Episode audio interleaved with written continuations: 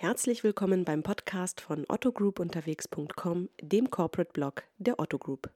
Du hörst Episode Nummer 26. Stell dir vor, ein CEO trifft einen Weltklasse-Musiker. Worüber sprechen die beiden? Haben sie sich überhaupt etwas zu sagen? Und wenn ja, was sind das für Themen, die sie bewegen, an denen sie sich vielleicht sogar reiben?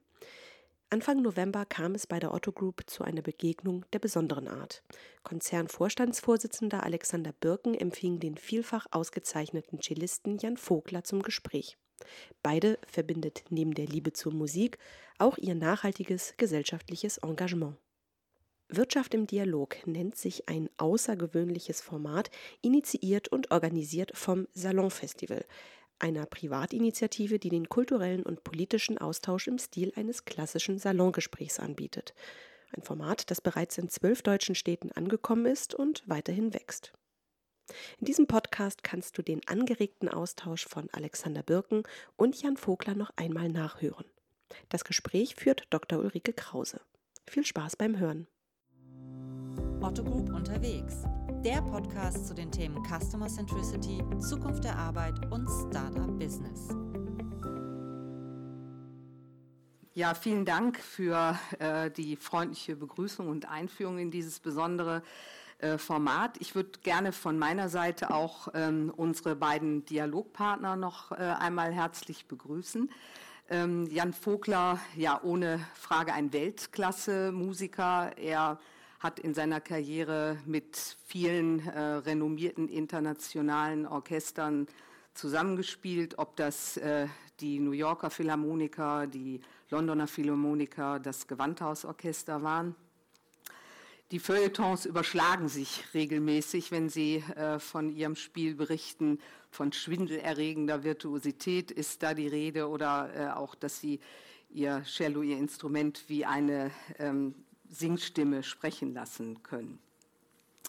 Jan Vogler ist aber nicht nur ähm, Musiker, sondern leitet, ähm, ich glaube, seit 2008 die äh, Dresdner Musikfestspiele und hat ähm, äh, 2002, glaube ich, ein äh, Kammermusikfestival, das Moritzburg Festival, gegründet mit zwei Musikerkollegen, dessen künstlerischer Leiter Sie seither sind. Ja, richtig? fast richtig. Können wir nachher. Okay. Ähm, Jan Vogler engagiert sich aber äh, nicht nur für die Kunst, sondern auch mit großer Leidenschaft für die wichtigen gesellschaftlichen ähm, Fragen und ähm, hat dafür unter anderem den Erich Kästner Preis für äh, Toleranz, Humanität und Völkerverständigung bekommen und den Europäischen Kulturpreis Taurus. Ja, Alexander Birken ähm, muss ich den meisten Anwesenden natürlich nicht äh, vorstellen. Vielleicht für die externen Gäste noch einmal kurz CEO äh, der Otto Group, zu der unter anderem der Online-Händler ähm, Otto, Bonprix und About You gehören. Sie sind seit 91 ähm, im Unternehmen und ähm, haben vor einigen Jahren einen, man muss wirklich sagen, tiefgreifenden Kulturwandel initiiert im Unternehmen ähm, bei dem es vor allem darum geht, ähm, ja die digitale Transformation, die ja alle Unternehmen im Moment umtreibt, äh, zu meistern und die Mitarbeiter dabei zu unterstützen und, und zu begleiten. Ähm, auch Sie engagieren sich ähm, sehr nachhaltig für eine neue unternehmerische Verantwortung. Sie fordern immer wieder von Ihren Kollegen ähm, in anderen Unternehmen sich aktiv ähm, äh, einzumischen und sich zu beteiligen am gesellschaftlichen Diskurs. Ja, und das ist ähm, jetzt wiederum eine wunderbare Brücke zum Salonfestival und ähm, zu diesem ähm, neuen Format des Salonfestivals Wirtschaft ähm, äh, im, im Dialog. Ähm, unser Eindruck ist nämlich, dass es durchaus äh, etliche Unternehmen und Unternehmensführer äh, gibt, die ihre unternehmerische Verantwortung anders, aktiver äh, interpretieren und, und äh, sich beteiligen wollen.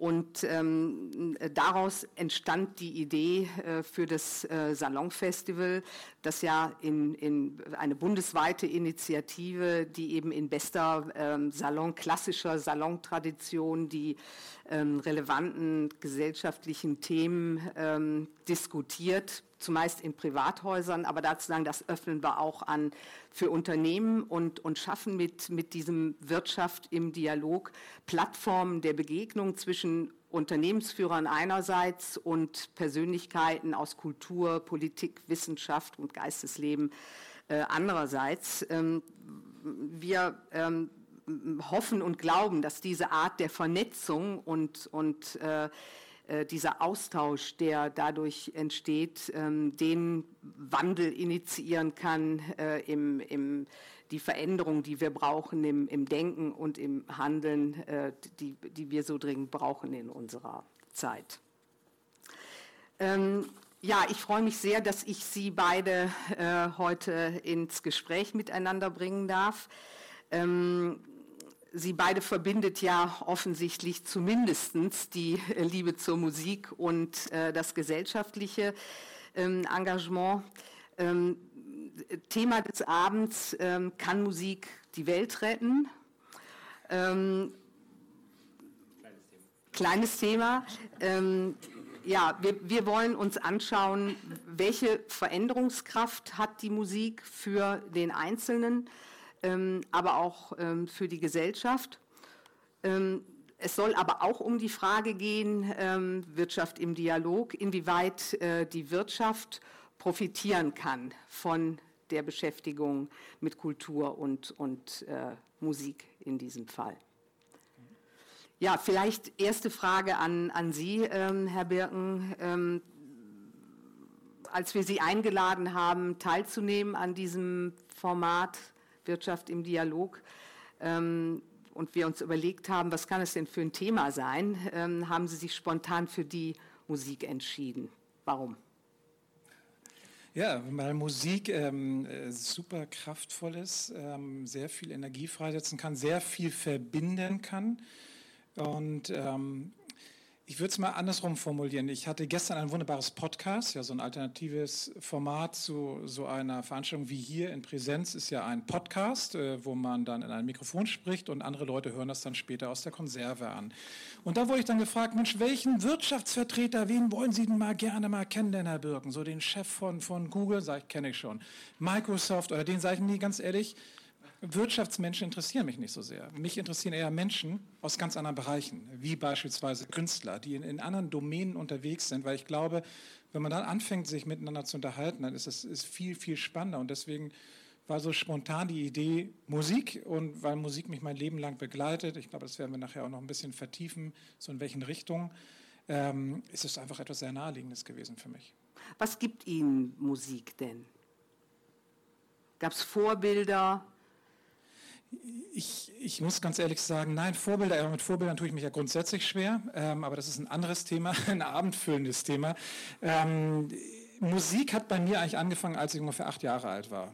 Da bin ich zu meinem Freund rüber gelaufen, ganz normale Wohnung, wo wir gelebt haben, über den Rasen reingelaufen und er hörte Beethoven mit acht Jahren. Und das fand ich schon sehr bemerkenswert. Und das war nicht, sage ich mal, so ein klassisch bürgerlicher Haushalt. Ich würde sagen, das war schon eher fast alternativ links aber in klassischer Musik. Und dann habe ich mir Beethoven angehört und immer weiter Beethoven angehört. Und auf einmal habe ich gemerkt, ich finde das sensationell. Habe mir dann zum Geburtstag, ich glaube, es war tatsächlich mein achter Geburtstag, die neun Sinfonien von Beethoven gewünscht. Ich habe sie bekommen. Große Enttäuschung, ich habe die Aufnahme mit Leonard Bernstein bekommen, nicht mit Herbert von Karajan. Also so hat es bei mir angefangen und äh, seitdem bin ich sehr viel mit, mit dem Thema Musik äh, unterwegs. Mich begleitet rundherum permanent Musik. Ich höre das. Ich hatte heute das Vergnügen, dass ich eine Stunde Stillarbeit hatte und habe mir Jan Vogel auf dem Cello angehört über Spotify. Es ist einfach ist großartig und ich habe genau in dem Moment wieder gemerkt, das ist einfach, das ist, ich kann es gar nicht beschreiben, es ist Balsam für die Seele. Musik ist was Großartiges. Welchen Einfluss hat Musik auf die Persönlichkeitsentwicklung? Wie war das bei Ihnen selbst? Also, guten Abend, ich freue mich auch sehr, hier zu sein heute in Hamburg, eine meiner Lieblingsstädte, und ähm, über dieses Thema zu sprechen.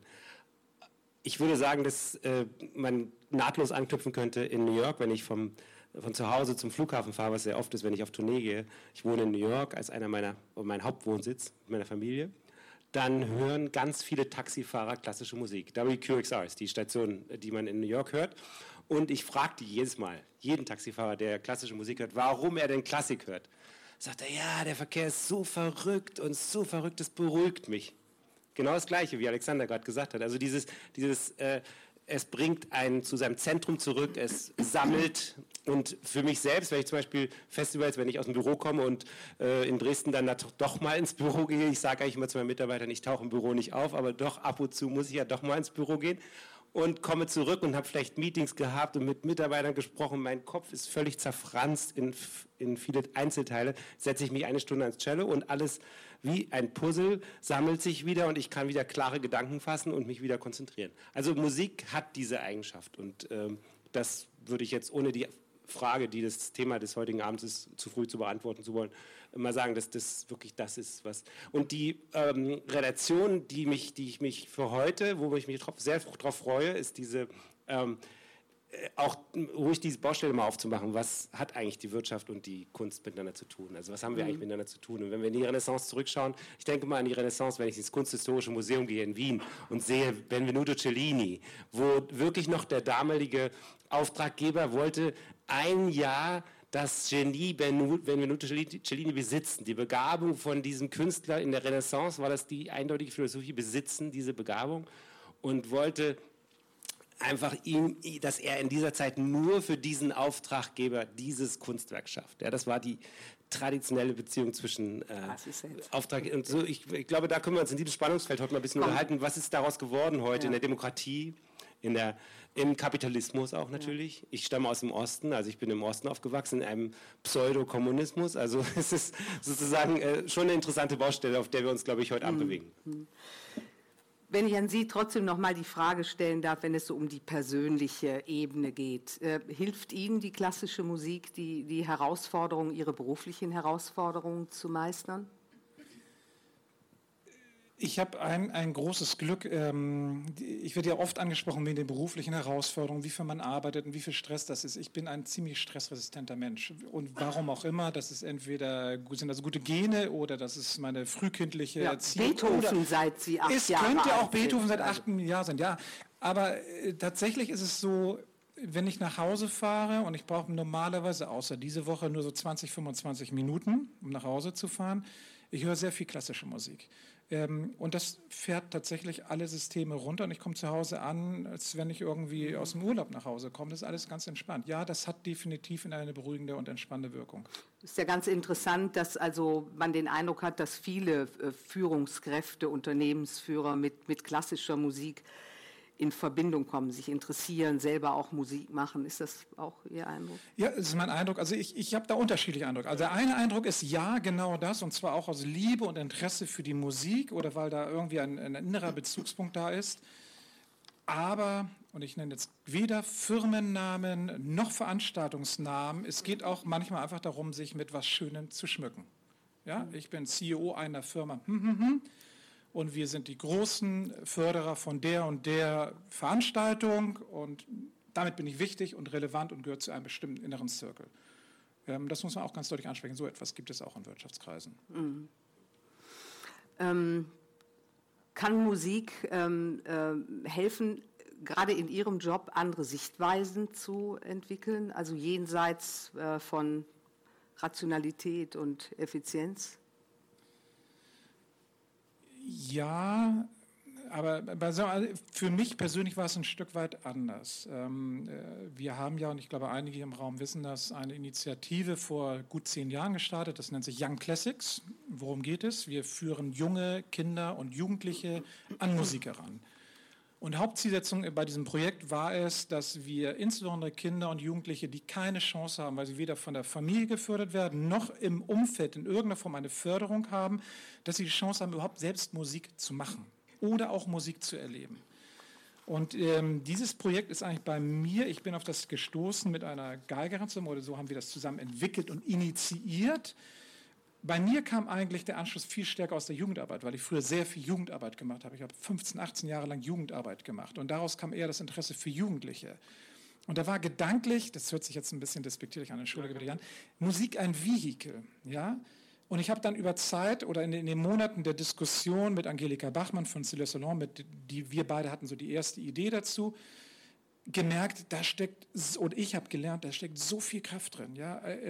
In der Erziehung, auch in der Evolution eines Kindes, wenn es größer wird, äh, auch von, der, von dem Hirn, von den Hirnfunktionen, bis hin zu einfach ganz vielen anderen Thematiken.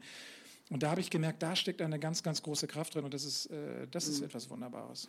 Können wir die Kraft nochmal äh, vielleicht ein bisschen genauer angucken? Was ist das? Wir haben die kognitive äh, Ebene, aber äh, es geht ja auch um andere Dinge. Was, welche Rolle spielt Musik bei äh, der Persönlichkeitsentwicklung?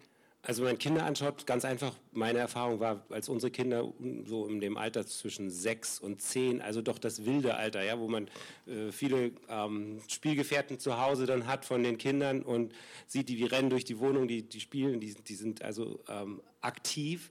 Und dann hat sich ganz schnell gezeigt, dass es ein völlig anderes Bild gibt bei Kindern, die Musik machen und Kindern, die keine Musik machen. Also wir haben das nicht irgendwie jetzt äh, ausgrenzend praktiziert zu Hause. Wie gesagt, es kommen nur noch Kinder ins Haus, die Musik machen, die sind zivilisierter. Nein, aber wir haben äh, meine Frau und ich, wir haben eindeutige Unterschiede festgestellt, auch Freunde von uns, dass Kinder, die Musik machen, äh, im Umgang durchaus sensibler sind, sehr, äh, viel ähm, mehr ähm, kommunikative Fähigkeiten haben, also leichter andocken können mit anderen Kindern, auf andere Kinder besser eingehen können. Das war wirklich sehr interessant und über Jahre immer wieder, weil wir unsere Kinder natürlich auf Schulen eine Tochter ist auf eine Spezialschule gegangen, wo in New York, wo wirklich nur Musiker, jeder hat ein Instrument gespielt in der Klasse und meine andere Tochter auf eine, ähm, auf eine Schule, die ähm, sich für Wissenschaften spezialisiert war, also ganz anders. Und es war sehr interessant wirklich zu sehen, die, wie die Persönlichkeit sich äh, verändert. Auch merke ich, meine Tochter kommt aus der Schule nochmal zu Hause, ganz einfache Beispiele, aber wir kennen sie alle und sie sind so wichtig, dass wir sie wahrnehmen und registrieren. Kommt aus der Schule, ist im Prinzip schlecht gelaunt und hat gar keine Lust auf gar nichts, muss ein Berg Schularbeiten erledigen und noch Bratsche üben, ja, meine Jüngere.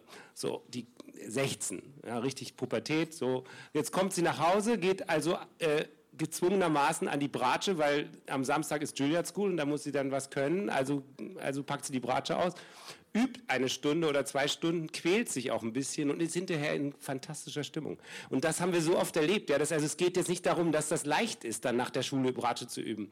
Und wir müssen auch als Eltern helfen, dass sie überhaupt an die Bratsche geht ja, und dass sie überhaupt das macht. Aber wenn sie es dann gemacht hat, ist sie in guter Laune. Das ist ein Phänomen, dass Kinder, die Musik machen, nachdem sie aktiv waren am Instrument, mhm. tatsächlich innerlich motiviert sind fürs Leben wieder und für, für andere Dinge. Wenn sie Schularbeiten macht, nicht unbedingt. Also ich glaube, da gibt es einen deutlichen Unterschied. Macht sie sogar von alleine mehr als das Instrument spielen. Also müssen wir als Eltern natürlich mitsteuern. Jetzt kommt diese Verantwortung, wo ich sage, ich freue mich über jeden CEO einer Firma, der Musik interessiert ist. Ich finde es nicht so selbstverständlich. Ich finde, wir haben uns da auch nicht unbedingt nach vorn bewegt in den letzten 20 Jahren. Also ich sehe auch viele äh, CEOs, die sich gar nicht interessieren für Kultur wo man das wirklich sehr schwer hat und wo man wirklich pushen muss, dass man überhaupt dieses Erlebnis hinkriegt, dass der mal ins Konzert geht und dann vielleicht sagt, oh, da ist ja doch was, da findet ja was statt. Darf ich? Ich würde gerne eine Sache ergänzen, weil ähm, ich kann es nicht erläutern, genau äh, wissenschaftlich, was passiert mit den Kindern ähm, im Sinne von physiologisch oder auch sozial. Aber ähm, ein Beispiel erzählt, ähm, ich war mit Tobias, Dr. Tobias Wollermann, der hier vorne auch sitzt, der die Young Classics ja zehn Jahre leitet, noch leitet. Ähm, und wir waren ganz am Anfang des Projektes in einer Schule in Neuwiedental. Ähm, das war fünfte, sechste Klasse im Chor in der siebten Stunde. Und dann haben wir, das, mir war das eine ganz unangenehme Situation, weil es hieß auf einmal, wir müssen so in der klassischen Aula vorne auf der Bühne Platz nehmen. Tobias Wollermann, ich und der Schulleiter. Und dann eine Stunde Chor mal erleben. Ich fand das ein bisschen artificial. Und dann dreht sich der Schulleiter zu mir um und sagt, Mensch, Herr Birken, Sie wissen gar nicht, hätten Sie mir vor einem Jahr gesagt, dass diese Kinder hier sitzen, miteinander Musik machen, eine Stunde lang, ohne Pause und aufeinander hören, das hätte ich nie für möglich gehalten. Und dann hat er so meinen Arm gegriffen und so, und ich erzähle die Geschichte gerne, weil die, die hat mich so berührt. Dann habe ich ihn angeguckt und merke auf einmal, dass er Tränen in den Augen hat und sagt, und wissen Sie, dieses Verhalten überträgt sich auf den Schulhof.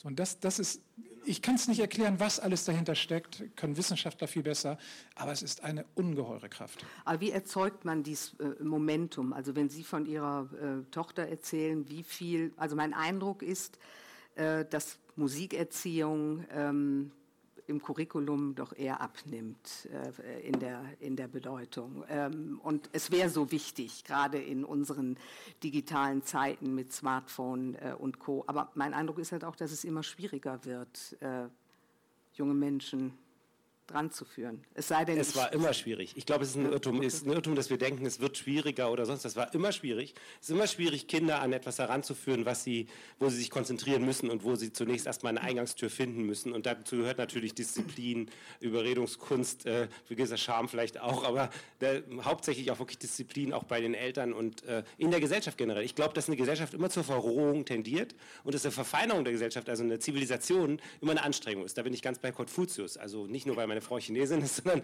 weil ich der Meinung bin, Konfuzius hat das sehr gut formuliert in vielen verschiedenen äh, Sachlagen, dass die Gesellschaft immer dazu neigt, äh, eher zu verrohen, ja, weil das ist einfacher. So wie man ja, wie auch Freud geschrieben hat über den Krieg, wenn die Menschen in den Krieg ziehen, dass die kulturellen Hüllen abfallen. Und gibt es eine wunderbare Schrift von, von Freud aus von 1916, glaube ich, Wissenswertes über Krieg und Tod oder so ähnlich heißt es. Oder, oder ja, so ein wunderbares, ganz kurzes Büchlein, wo das eben auch steht, wie Kultur abfällt von den Menschen. Also abfallen ist mal leicht und das, das Kulturanlegen, also das ist halt sehr, sehr mühsam, aber es bringt Glück und es bringt auch natürlich in der, in der Gesellschaft Anknüpfungspunkte. Also deshalb würde ich auch sagen, Kultur ist das, was uns im Grunde genommen, es klingt jetzt so platt, aber was uns äh, zum Menschen macht. Also da bin ich überzeugt davon. Auch äh, Kultur im Unternehmen, das sind ja, ich will jetzt nicht die Musik da irgendwie auf den Podest stellen, Kultur im Unternehmen, Kultur äh, im Gespräch, in der Diskussion, beim Essen, beim ähm, äh, Spazierengehen, beim Pilze suchen, beim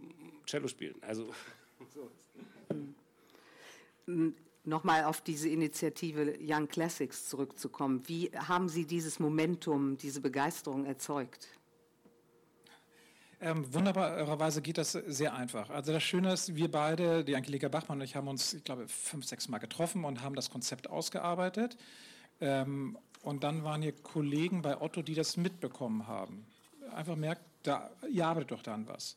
Und die einfach gesagt haben, wir wollen mitmachen. Das war so das erste Thema. Wir haben nie gefragt, wir brauchen Leute. Und da waren sofort fünf, sechs Leute, die übrigens heute noch alle dabei sind. Ähm, und die Erstcrew sitzt heute nach wie vor noch bei Young Classics im Vorstand, die einfach da waren. Die sagten, wir wollen mitmachen. Und ich glaube, das große Geheimnis bei, bei diesem gesamten Projekt sind gute Pädagogen und Didakten. Also das ist so ein, ein Peter Schuld, ein Clemens Malich, Professor für Cello hier, äh, der, der leitet ein Symphonieorchester hier und leitet das Orchestermodul. Das ist großartig, weil die können ganz großartig mit jungen Menschen umgehen weil es geht dann auch teilweise auch um, um andere Themen. Es geht darum, auch mal Sachen zu vermitteln, die einen anderen Wert haben. Also was erlebst du hier eigentlich in beispielsweise einem Symphonieorchester? Was macht das mit dir? Und wo, wo ich dann von Clemens die Geschichten erzählt bekomme, dass dann Schüler nach fünf, sechs, sieben Jahren ankommen und sagen, es war die beste Zeit meines Lebens. Und ich verdanke dieser Zeit so viel, weil sie mich, ich sag mal, als, als Mensch kulturell geshaped hat, geformt hat, was ganz Großartiges. Und das Gleiche erleben wir dann auch, wenn, wir, wenn ich an die, an die Solisten denke, die, die Songs schreiben, wo es um die Meinungsfreiheit geht, ja, und auf einmal sich damit inhaltlich auch auseinandersetzen, also mit ganz anderen Themen, die weit über das äh, einfach nur Machen von Musik hinausgeht. Und das ist großartig. Ich würde gerne noch mal auf Konfuzius zu sprechen kommen, den Sie ja in einem Ihrer äh, Vorträge äh, mal zitiert haben, äh, mit den Worten, dass Musik die Eigenschaft habe, die Gesellschaft zu bereichern, zu befrieden und auch Kriege zu verhindern. Ähm, pflichten Sie dem bei? Ich habe verstanden, das Ja und wenn ja, ähm, wo nehmen Sie Ihren Optimismus her, dass Musik diese Kraft haben könnte? Also zunächst mal, ich bin Optimist. Ich bin auch äh, eher bei äh, Alexander Birken, dass ich sage, vielleicht liegt es an dem gleichen Jahrgang, obwohl ich der Ältere bin, gebe ich ganz zu hier. War deutlich, ält, ält, deutlich Ältere bin, aber trotzdem der gleiche Jahrgang. Und äh, in diesem, äh, ich bin auch, fühle mich eigentlich im Leben nicht gestresst, obwohl ich äh, verschiedene Hüte aufhab und mir die auch gerne, also die auch gerne trage und auch gerne noch gestört werde, wenn ich, auch wenn ich äh, schon einen langen Tag habe, noch, wenn jemand noch ein Problem hat, ich freue mich immer noch, ein Problem zu lösen oder so. Ja, also ich habe auch eher Spaß an der Arbeit und fühle mich nicht dadurch gestresst, sondern freue mich auf viele verschiedene Dinge. Aber ich glaube tatsächlich, dass wir in einer Welt leben, in der wir ähm, mit Kultur und Bildung eine Riesenoffensive machen müssen, damit wir die Welt im Grunde retten können. Ich glaube nicht, dass die Welt von alleine sich rettet. Also das ist schon so, dass man äh, wieder die Verrohung und die Zivilisation, also wenn wir nichts tun, wird die sich Welt sicher zugrunde gehen. Obwohl ich Optimist bin, das ist eindeutig, glaube ich. Also das ist, ob das nur die Umwelt ist oder ob das die Kriege oder die, äh, das riesige Waffenarsenal, auf dem die Menschen sitzen. Ist, wir haben viele Gefahren natürlich, die wir, die uns auch bewusst sind, auch als positive Menschen, als Optimisten, glaube ich, gerade bewusst sind. Und die Frage ist, wie können wir den Menschen irgendwie den Spaß am Leben und die, die, die schönen Seiten des Lebens ähm, so nahe bringen, dass sie vielleicht nicht die, nur die negativen Energien freisetzen. Weil natürlich haben wir alle dunkle Seiten, jeder Mensch hat diese dunklen Seiten und ähm, äh, ich, ich witzle immer mit meinen Freunden oder mit meiner Familie, dass ich sage, ich hoffe, dass meine dunklen Seiten hauptsächlich in der Musik zu Hause sind. Da sind sie gar nicht schlecht auf, aufgehoben, weil in einem, in einem Cellokonzert von Schumann auch sehr viele äh, Probleme ähm, behandelt werden. Auch Beethoven ist nicht problemfrei. Da geht es nicht nur um schöne Klänge, sondern es sind ja während Konflikt, da wird die französische Revolution auf, ausgetragen. Bei Bach wird äh, die Inquisition und die, ähm, die Geburt des Protestantismus nachgelebt. Also wir haben Riesenthemen in den Komponisten Artisten und wir können unsere dunklen Seiten ruhig in der Musik, in der Kunst austragen, aber eben besser dort als in der Gesellschaft, also als mit anderen Menschen. Und ich glaube, das ist so ein Thema, wo ich glaube, kommen wir dem Thema vielleicht auch ein bisschen näher. Wie können wir das machen? Wie können wir äh, ausnutzen, dass Beethoven heute berühmter ist denn je. Also durch Spotify oder durch diese ähm, vielen Verbreitungen, Streaming, äh, gibt es sehr viel interessante Entwicklungen, dass wir tatsächlich heute kennen den Namen Beethoven so viele Menschen auf der Welt wie noch nie zuvor in Indien, in Afghanistan, in ähm, Pakistan, in China, in Hongkong, in Singapur, in lauter Ländern, in Indien, in, ähm, natürlich in ähm, ähm, Afrika, in denen man vor vielen, vielen Jahren, dass es noch gar kein Streaming gab und wo man in Deutschland schon viele Millionen Schallplatten verkauft hat, noch gar nicht wusste, wer Beethoven war. Und diese, diese Chance, wie können wir diese Chance nutzen, dass wir die Menschen irgendwie, dass wir verstehen, dass wir auf einem, auf einem Planeten zusammenleben, eine Menschheit sind und auch egal wie viele Grenzen und was es auch gibt und Europa und Amerika und Asien, dass wir eine Menschheit sind, die sich irgendwie verbinden muss und Probleme global lösen muss. Das ist ja das, das Zeichen der Zeit. Ich glaube, da sind wir uns alle hundertprozentig einig. Und, und da, glaube ich, ist die Kultur ist eine fantastische Brücke, aber man muss sie natürlich sehr gut kennen und muss wissen, wie kann man diese Hängebrücke anbringen auf der anderen Seite und wie kann man drüber laufen. Das ist, glaube ich, noch gar nicht so leicht und das muss man auch geübt werden, glaube ich. Also da Liegt es vielleicht daran, äh, dass, dass ähm, Musik so universell ist über Kulturen hinweg und äh, ich glaube alles ist universell. Wir, wir sind nein, ich glaube wir sind universell alle. Wir haben uns kennengelernt vor einer Stunde und wir haben uns sehr sehr gut. Also ich habe, ich glaube das beiderseitig. Ich habe, wir haben uns unterhalten wie Freunde und ich glaube Menschen haben alle auf der ganzen Welt die gleichen Probleme, die gleichen Bedürfnisse.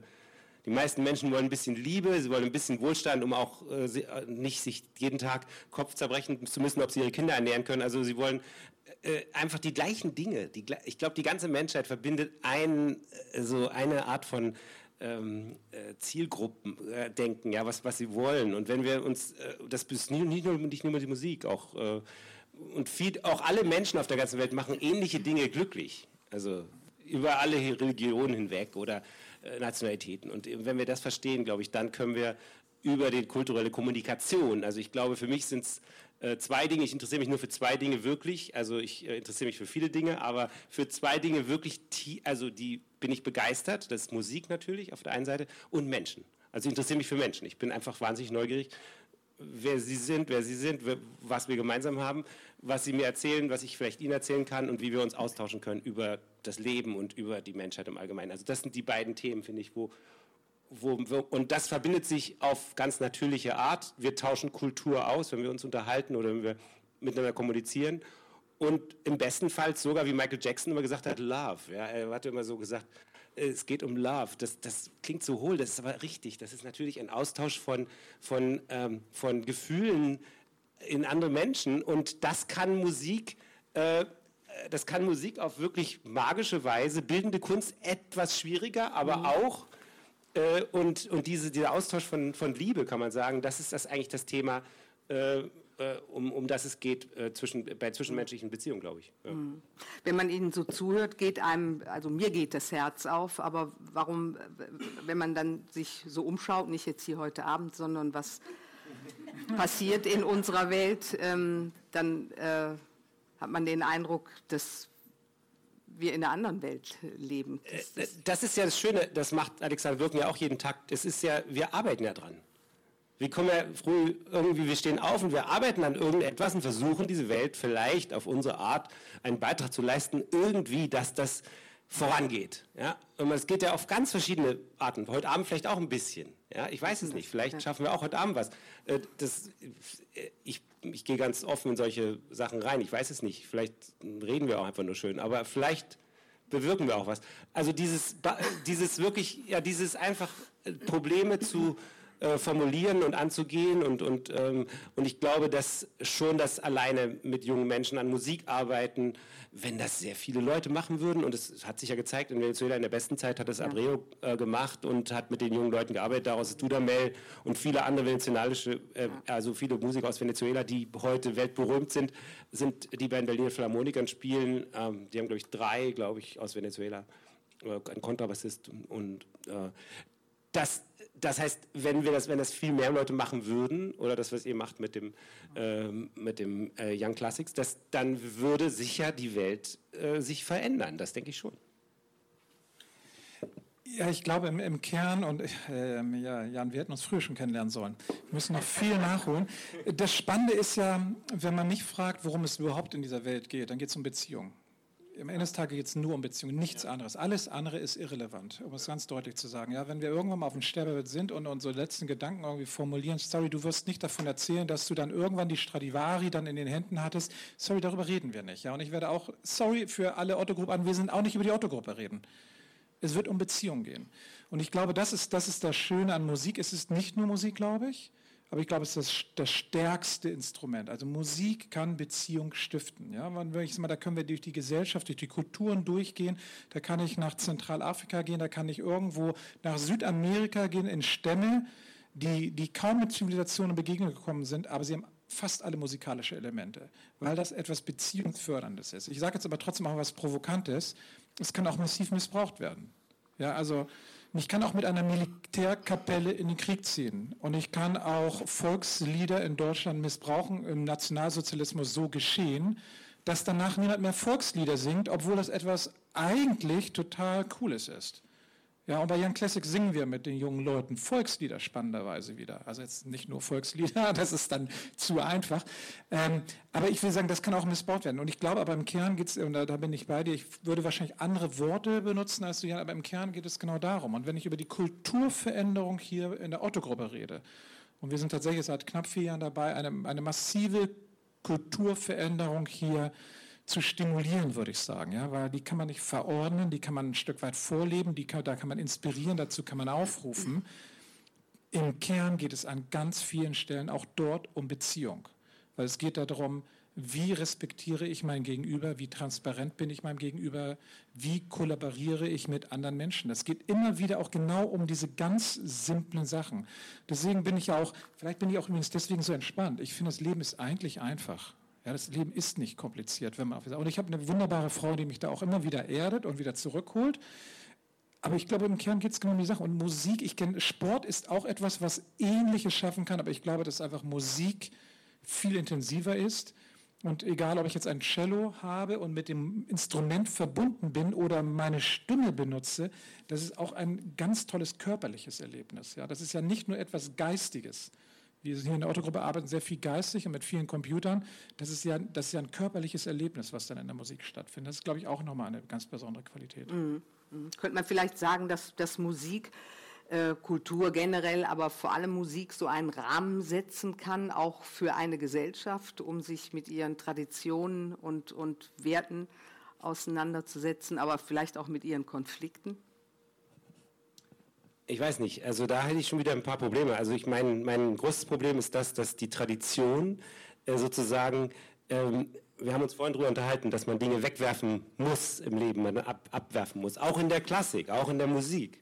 In unseren Ritualen, in, unseren, in unserem äh, Umgang mit Musik und wie wir Musik äh, konsumieren, wie wir, was wir tun. Und da, da müssen wir sehr kreativ arbeiten. Und ich glaube zum Beispiel, dass Innovation ein Wort ist, was auch für die klassische Musik total wichtig ist. Ja? Innovation, was jetzt gerade das Vision, Innovation, ja, was, was wofür Deutschland gerade nicht so gelobt wird, wahnsinnig. Ja, ich habe gesehen hier in der Otto-Gruppe, das muss ich wirklich, ich habe mich ein bisschen damit beschäftigt bevor dem heutigen Abend.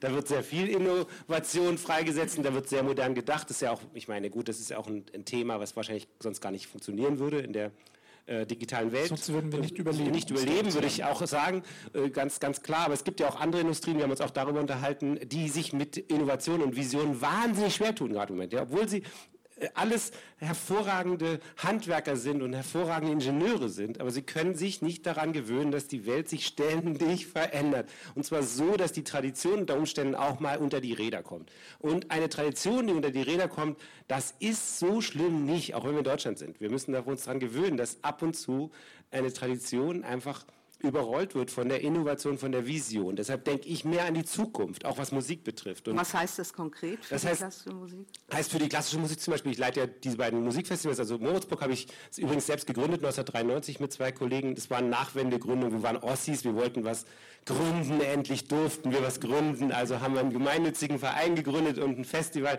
wo wir keine Ahnung hatten, wie das geht und was man da machen muss und wie man Sponsoren besorgt. Und wir wussten zwar, wie man Musik macht, aber wie man was organisiert und wie man äh, Geld besorgt, hatten wir keine Ahnung. Und wir haben uns einfach reingestürzt und ähm, das Festival hat heute eine Akademie mit 50 jungen Musikern, denen wir ein Vollstipendium ähm, gewähren. Das ist also sehr, sehr viel Verantwortung für äh, Musiker aus 20 Nationen, die, ob, ob sie aus Ostblockstaaten, äh, ehemaligen Ostblockstaaten kommen, auch gar kein Geld haben oder ob sie aus Amerika oder Israel kommen, wo es vielleicht die Eltern mehr Möglichkeiten haben. Also wir behandeln alle gleich, es geht nur nach Leistung.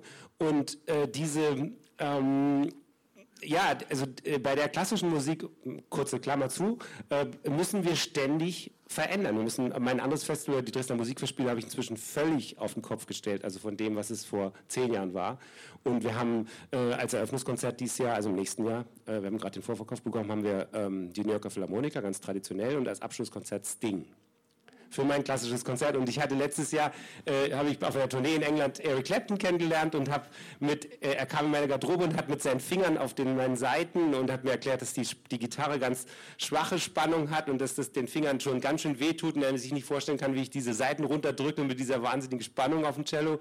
Und wir haben uns wunderbar sich unterhalten, habe ich gleich gesagt, kannst du nach Dresden kommen und ein Konzert spielen? Und der hat noch nie in Dresden gespielt. Ja. Und, und dann hat der Eric Clapton gesagt, ja gut, er kommt und ich dachte, vielleicht kommt ein anderes Publikum Publikum. Nein, meine ganzen Klassik-Fans, die auch zu, zu, den New Yorker Philharmonikern oder zum Gewandhausorchester gehen, die waren auch alle bei Eric Clapton in glücklicher Liaison mit den Leuten, die aufstanden und ja, sich bewegen wollten, während meine Klassiker saßen und hörten Eric Clapton zu und die anderen wollten tanzen und wollten ja. sich bewegen. Und das war eine glückliche, äh, glückliche Verständigung unter den beiden äh, verschiedenen Publikum. Und äh, wir haben ein sehr breites Spektrum. Wir haben afrikanische Weltmusik.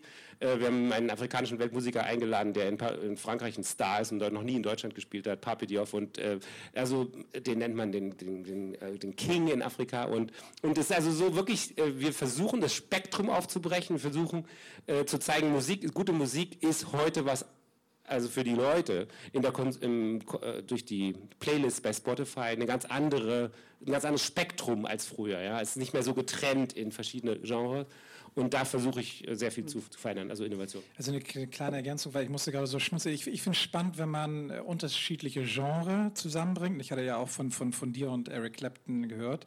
Ähm, und was man einem Publikum und welchem Publikum zumuten kann. Äh, auch wieder von Young Classics äh, ein Stück weit äh, erzählt. Wer von Ihnen kennt das übel und gefährlich? Wer war schon mal da? Ja, aber es waren noch einige da. Ja, es waren relativ viele. Also für die, die das nicht kennen, das ist ein Club im sogenannten Bunker auf, äh, auf dem Heiligen Geistfeld. Also das ist einfach so ein großer Bunker, den man leider nicht wegspringen konnte, weil er zu viel Beton verarbeitet hatte und der heute noch dasteht und worüber man sich heute noch streitet, was man damit macht. Und da gibt es einen Club und der heißt Übel und Gefährlich und sieht eigentlich von innen auch genau so aus. Und da sind dann Young Classics Solisten, äh, teilweise Instrumentalisten aufgetreten mit dem äh, Hamburger Jugendballett ne, von John Neumeier. Und da sind aber dann auch ganz viele klassische Clubbesucher, die einfach dahin gehen, weil sie da regelmäßig hingehen. Und das gefällt. Oder wenn wir bei Young Classics Leute haben, die auf einmal zum ersten Mal Opernmusik hören, das ist ganz spannend. Die finden das cool. Und ich glaube, das ist, ich bin komplett bei dir. Ich glaube, man muss mal mutig sein und sich dem aussetzen. Und ich glaube, das ist auch für einen selbst sehr spannend. Ja, wenn bei mir so die innere Jalousie vor dem inneren Auge runtergeht, wenn meine Frau mit irgendeiner Idee kommt, was wir uns mal anhören könnten, und ich sage, ich habe überhaupt keine Lust dazu, und sagen, nee, mal Jalousie hoch, mal drauf einlassen und mal gucken. Das ist, es geht ja nicht nur für andere. Wir reden ja so ein bisschen schon hier. Naja, wir haben es ja hier verstanden mit der Kunst und im Salon und im Dialog und der Kultur und die da draußen. Und ich glaube, wir können uns auch manchmal an die eigene Nase fassen und überlegen, sag mal, wo, wo haben wir eigentlich welche Vorurteile? Ja, wer war das letzte Mal hier mal in einem Punk-Konzert oder ähnlich? Ja, Punk gibt es, glaube ich, kaum noch, nicht? aber oh, gibt es auch. Ja, okay, wir haben hier die Punk-Fans auch unter uns.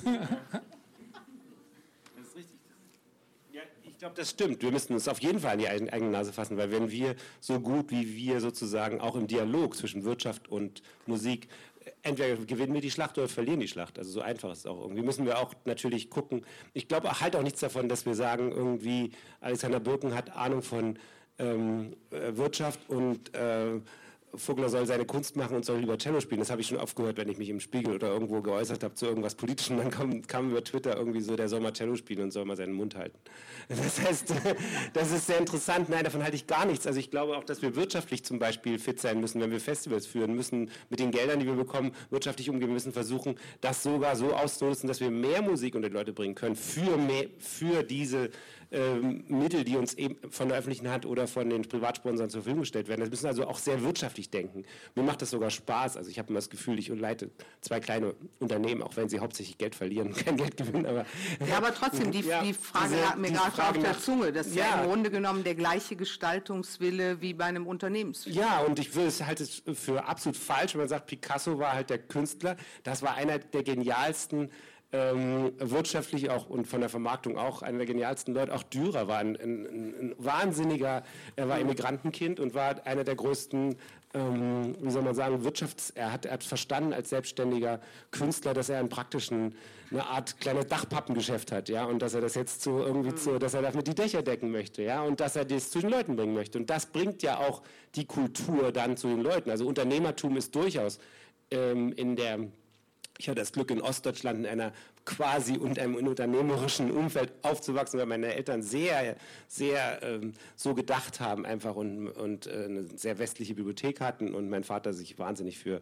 ähm, alle möglichen Dinge interessiert hat. Und äh, das, das war äh, würde ich schon so sagen, dass wir dass nicht diese Trennlinie dürfen wir nicht ziehen. Also wenn diese Trennlinie einmal gezogen ist, dann funktioniert das überhaupt nicht. Also meiner Ansicht nach gehen auch viel, viel zu viele Künstler äh, eben so, ja, ich bin ja der Künstler, man muss mir ja den roten Teppich ausrollen, sonst jetzt kann ich ja gar nicht arbeiten, so kann ich überhaupt nicht arbeiten und was mhm. ist hm. hier und so weiter. Und auch viel zu viele Unternehmer interessieren sich tatsächlich nicht für Kultur, müssen wir wirklich mal sagen. Also viele Firmen, das ist auch in der Politik, viel, viel zu viele Politiker.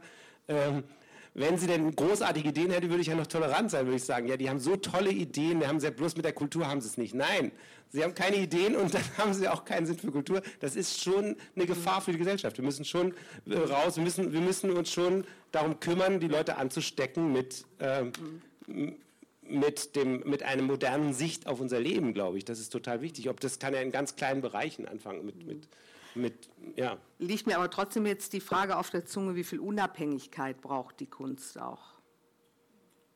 Also ich, ich, vertraue unserer Demokratie. Ich finde, unsere, unsere Demokratie ist schon wirklich, was, was die Welt betrifft, nicht schlecht. Ja? Also da finde ich auch immer diese völlige Schwarzmalerei, dass unsere Gesellschaft, dass die Demokratie nicht mehr funktioniert und so, finde ich nicht. Ich bin in einer anderen Welt aufgewachsen im Ostdeutschland. Ja? Also ich würde sagen, das, das war ein Riesenunterschied und den sehe ich auch ganz klar und verstehe auch nicht, wenn da irgendwelche Leute versuchen, da die, die Grenze irgendwie zu verschummeln mit Kreide irgendwie zu vermalen. Ja. Also das, äh, wir leben in einer guten Demokratie.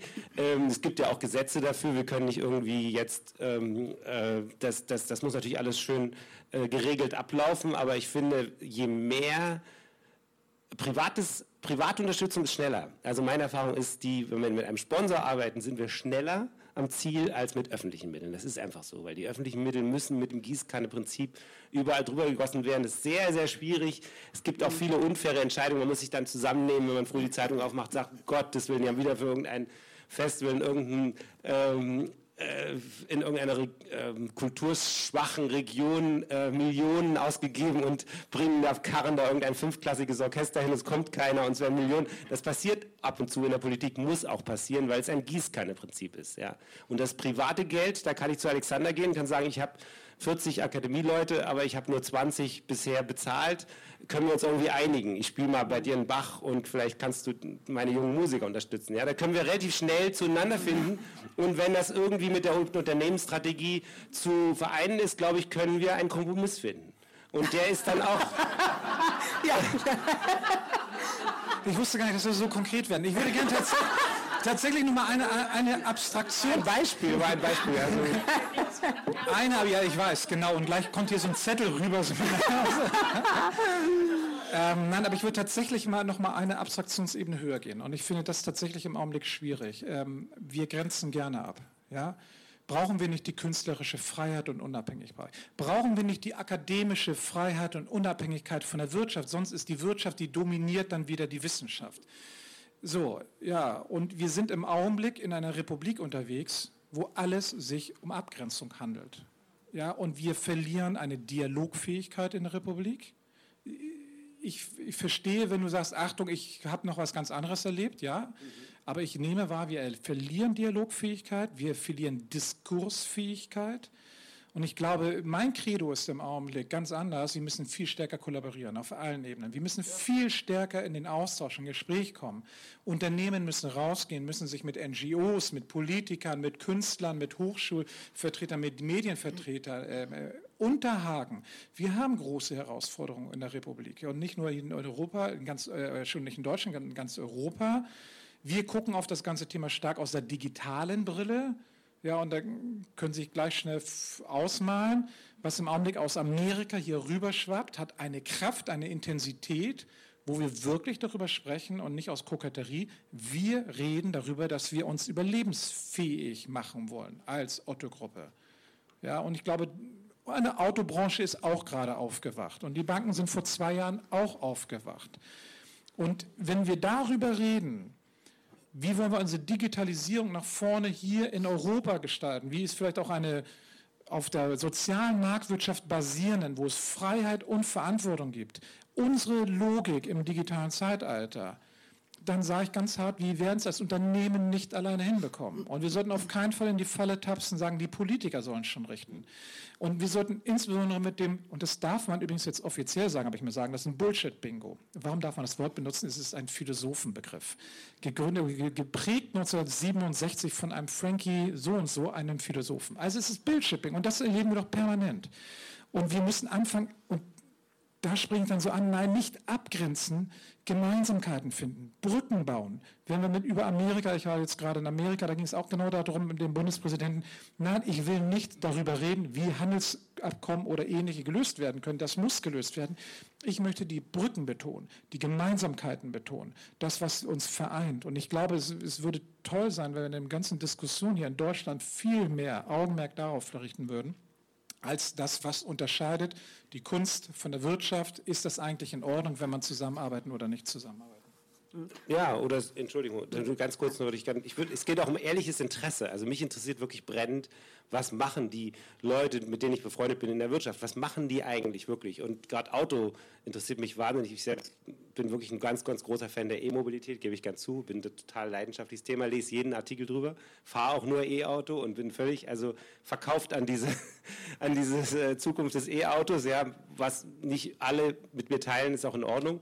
Wir leben ja in einer Demokratie, aber ich glaube tatsächlich, dass diese, äh, und dann finde ich auch, wir müssen uns dafür füreinander interessieren, abgrenzen überhaupt nicht und wir müssen auch diese transatlantischen, da haben wir uns vorhin auch drüber unterhalten, diese transatlantischen äh, Sachen stärken, weil es ist so einfach zum Beispiel, wenn man in Amerika sitzt und liest irgendwas über deutsche Wirtschaft und über ein Problem, man sieht es wirklich mit ganz anderen Augen. Und umgekehrt sehen wir hier natürlich die Probleme, die Trump in Amerika macht, noch krasser und auch plastischer als die Amerikaner selbst. Das ist einfach dieses, diese Sicht aus der Ferne, die hilft wahnsinnig. Und da ich so wirklich so ein transatlantisches Leben führe, muss ich sagen, äh, fällt mir wirklich manchmal auf, dass die Deutschen dann sie, sich so geißeln und sagen, ja, wir sind so schlecht in die Autobranche und das geht alles nicht. Und dann denke ich, ja, man kann aber einfach ein bisschen optimistischer sein. Das würde auch schon, auch schon helfen. Also einfach die, wir Deutsche sind immer sehr da so sehr kritisch und, Und die Amerikaner sind oftmals ähm, vielleicht, sagen wir mal, ein bisschen aufgeschlossener, was neue Strategien betrifft, aber dafür auch manchmal natürlich, wenn was nicht funktioniert, dann, dann lassen sie einfach die Baustelle sein und gehen zur nächsten Baustelle. Also da gibt es auch durchaus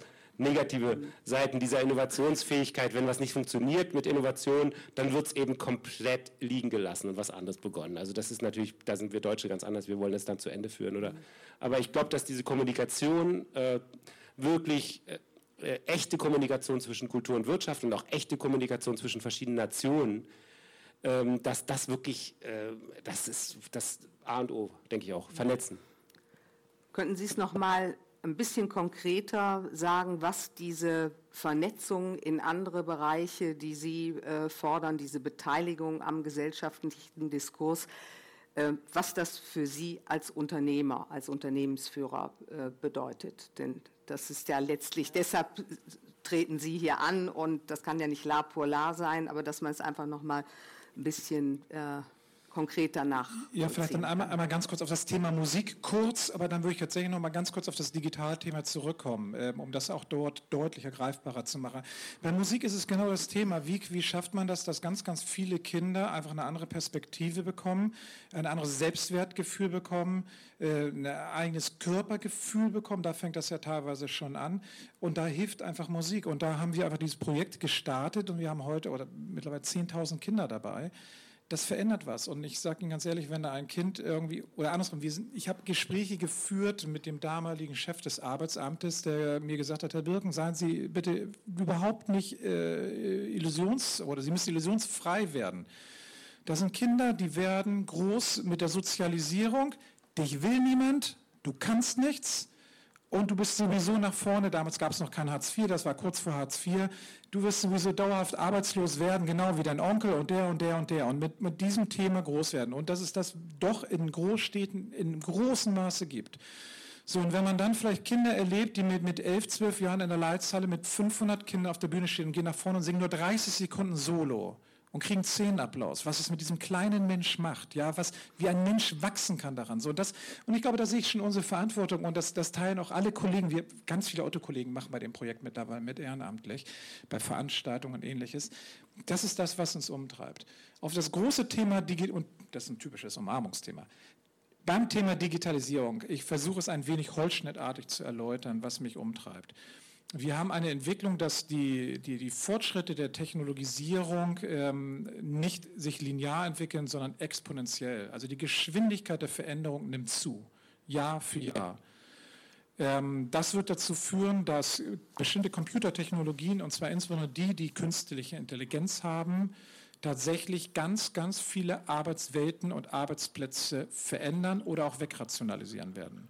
Weil es gibt ganz viele Thematiken, die machen am Ende des Tages Maschinen dann besser als der Mensch. Gerade da, wo es nicht um Kreativität geht, nicht um Innovationsfähigkeit geht.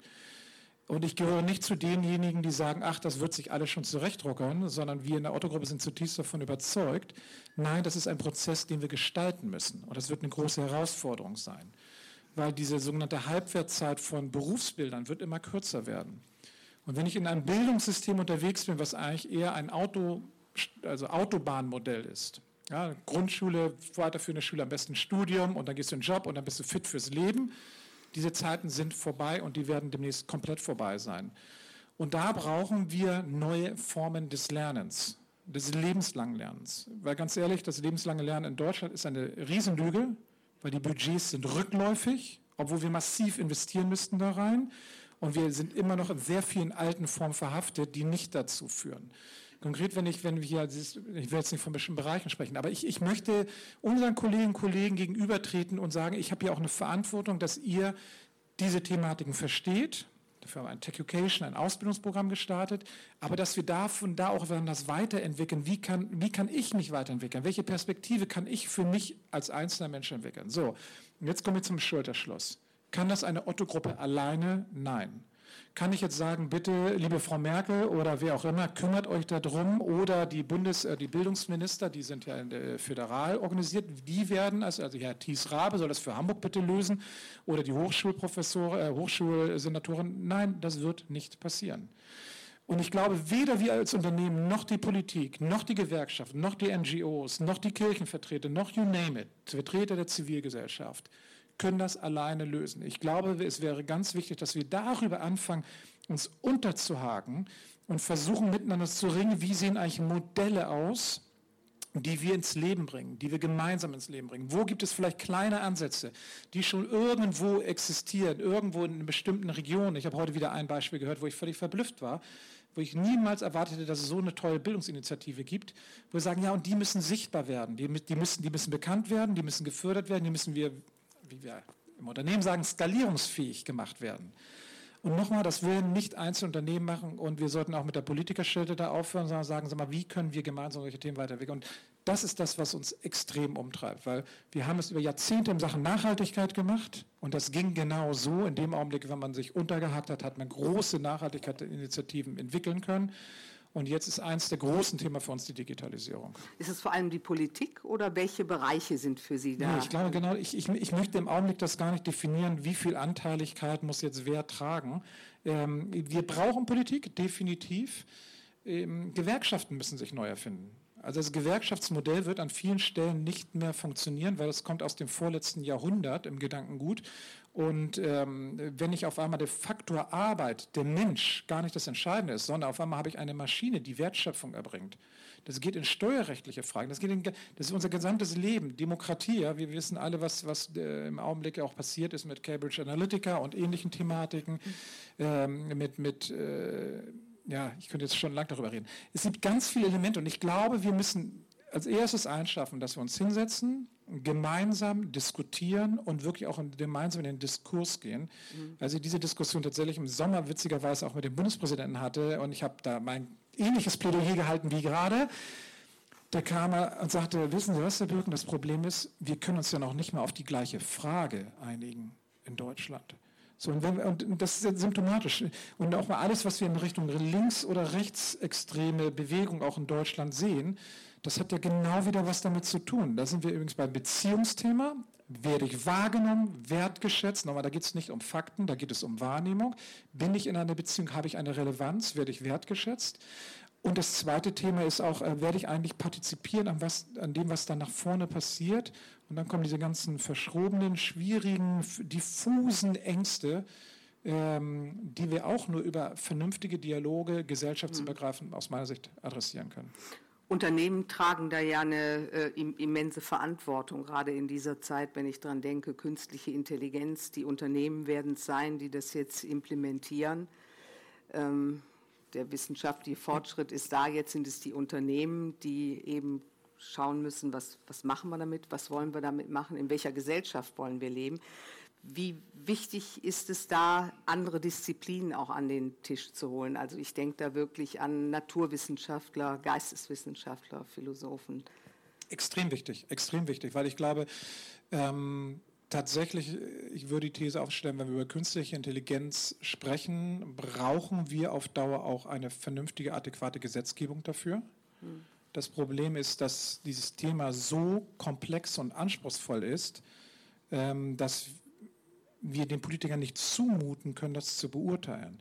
Und ich glaube, vorgelagert brauchen wir tatsächlich auch eine, eine ethische Diskussion. Eine ethische Diskussion, ich glaube, und sie gibt es teilweise in Biologie, im, im, Genbereich. Da gab es und gibt es die und da gab es auch Einigungen. Und ich glaube, bei Äquivalent brauchen wir so etwas auch in der digitalen Welt. Das Problem ist, wenn Sie mich heute fragen, Mensch, Alexander, sagen Sie mal, was wird in fünf Jahren wirklich das dominierende Thema sein, was uns dann alle umtreibt? Ich würde Ihnen sagen, keine Ahnung. Ich weiß es nicht. Und das macht das Thema so schwierig. Und aber die Entwicklung ist halt progressiv, irrsinnig schnell und sich selbst beschleunigend. Und wir müssen des, auch deswegen einen engeren Zusammenschluss kriegen zwischen unterschiedlichen Geisteswissenschaftlern, Ethikern etc., Sozialwissenschaftlern, ganz, ganz wichtig an der Stelle auch. Und wir sind in den Dialog jetzt eingetreten, genau mit diesen Personengruppen, um tatsächlich zu sagen, wie schaffen wir eine Diskussionsgrundlagebasis hier in Deutschland für diese Themen. Aber wir werden es nochmal, wir sollten nicht in die Falle tappen, die Unternehmer sollen es alleine machen, noch die Politiker sollen es alleine machen.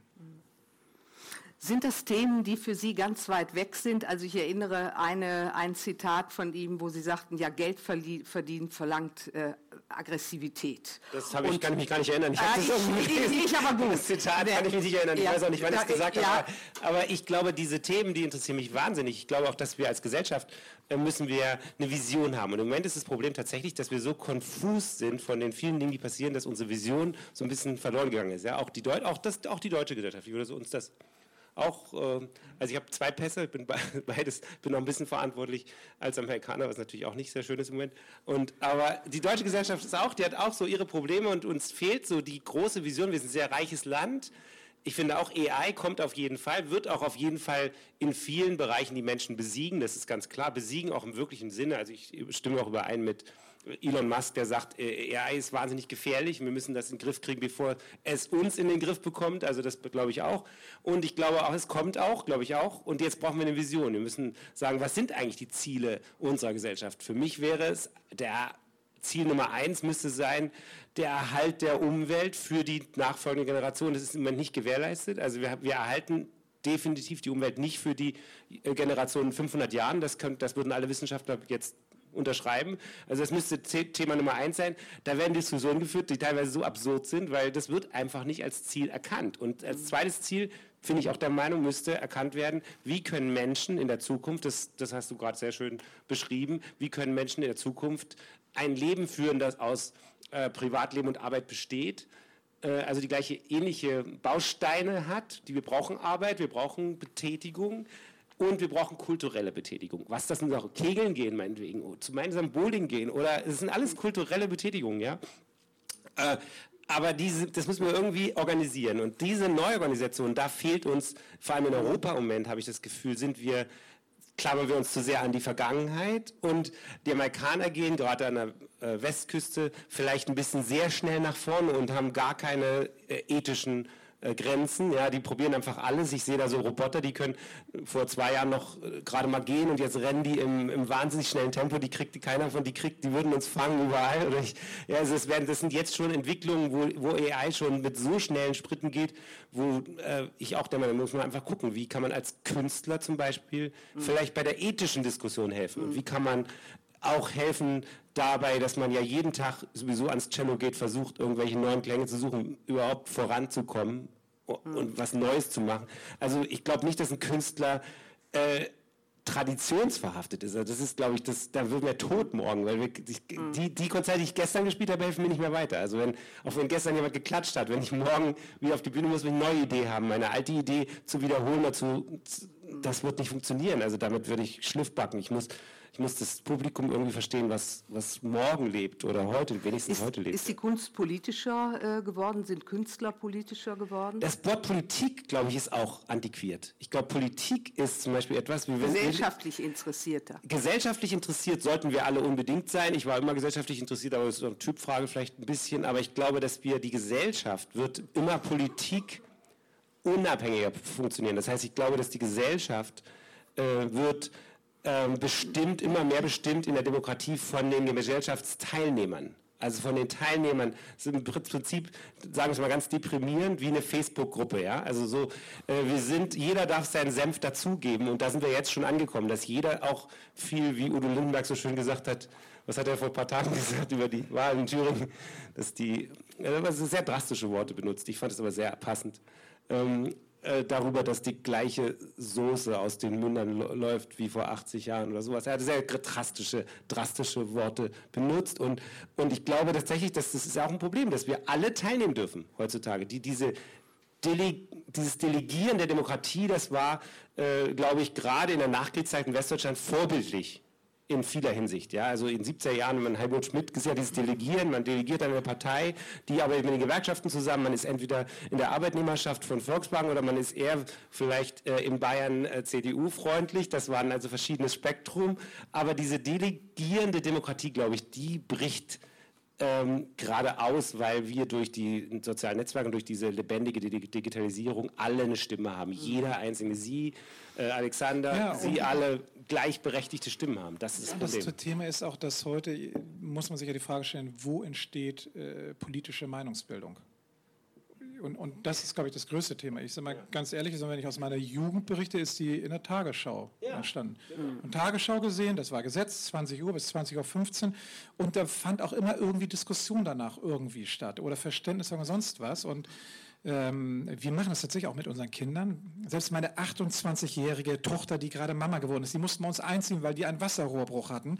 Um 20 Uhr frage ich sie, habt ihr Lust mit uns, wenn ich mal zu Hause bin, Tagesschau zu schauen, zumindest am Wochenende.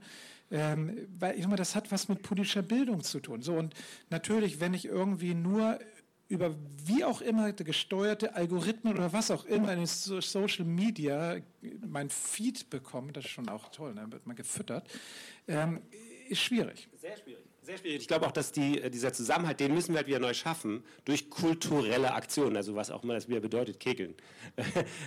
also ähm, diese, diese, diese Zusammenhalt, die Kirche äh, hat diesen Zusammenhalt nicht mehr. Vor, äh, noch vor 50 Jahren kann man sagen, dass die Kirche eine viel stärkere Rolle in vielen Ländern, Westdeutschland zum Beispiel, eine viel stärkere Rolle hatte. Die Parteien, die Gewerkschaften und diese ganzen ähm, äh, Zusammenhalte lösen sich auf und wir müssen neue Zusammenhalte schaffen, glaube ich. Wir müssen Zusammenhalte schaffen. Wenn man zusammen im Konzert sitzt, ist das auch ein Zusammenhalt. Also ich, insofern könnte man vielleicht, ich glaube, es neigt sich so ein bisschen dem ja, Ende entgegen, ähm, ja, kann man vielleicht sagen, äh, in meiner Meinung nach Musik, ja, sie kann äh, sie kann durchaus die Menschheit retten. Sie ist vielleicht nur ein Element, aber sie ist ein sehr wirksames Element. Und ich glaube auch, dass sie ähm, wirklich sehr viel mehr kann, als ihr zugetraut wird. Und wenn wir viele Menschen in Berührung bringen mit Musik, dass wir zumindest diese positive Seite unserer eigenen Existenz wir haben alle auch die dunkle Seite, wie gesagt, das möchte ich nochmal betonen, ich will niemanden in die Ecke stellen und niemanden aus, ausgrenzen, dass wir diese positive Seite unserer Existenz betonen können durch Musik, weil sie eben diese, ähm, ähm, diese eher euphorischen und, und äh, positiven ähm, Endorphine äh, freisetzt. Das ist meine Meinung. Ja, also ähm, ich ähm, sage auch noch mal vielen Dank Ihnen beiden ähm, für und Ihnen äh, für, wie ich finde, einen sehr inspirierenden und beflügelnden Dialog. Ähm, ich finde, wir sollten auch mutig sagen, Musik kann die Welt verändern. Es braucht, das fand ich auch wieder sehr ähm, eindrücklich, äh, dann Menschen wie Sie, die eine Idee haben und sich für etwas engagieren, eben auch in Unternehmen für solche Grenzüberschreitungen. Ähm, und ich fand auch interessant, ähm, dass ich glaube, das äh, haben wir heute Abend hier auch gesehen, dass äh, Musik und Kultur, Kultur und Musik auch ähm, gerade auch die Handelnden in der Wirtschaft äh, bereichern kann und zu einem weiteren Horizont äh, beiträgt. Und für mich ist eigentlich gar keine Frage, dass äh, ja, der künstlerisch Interessierte am Ende wahrscheinlich auch der erfolgreiche Manager ist.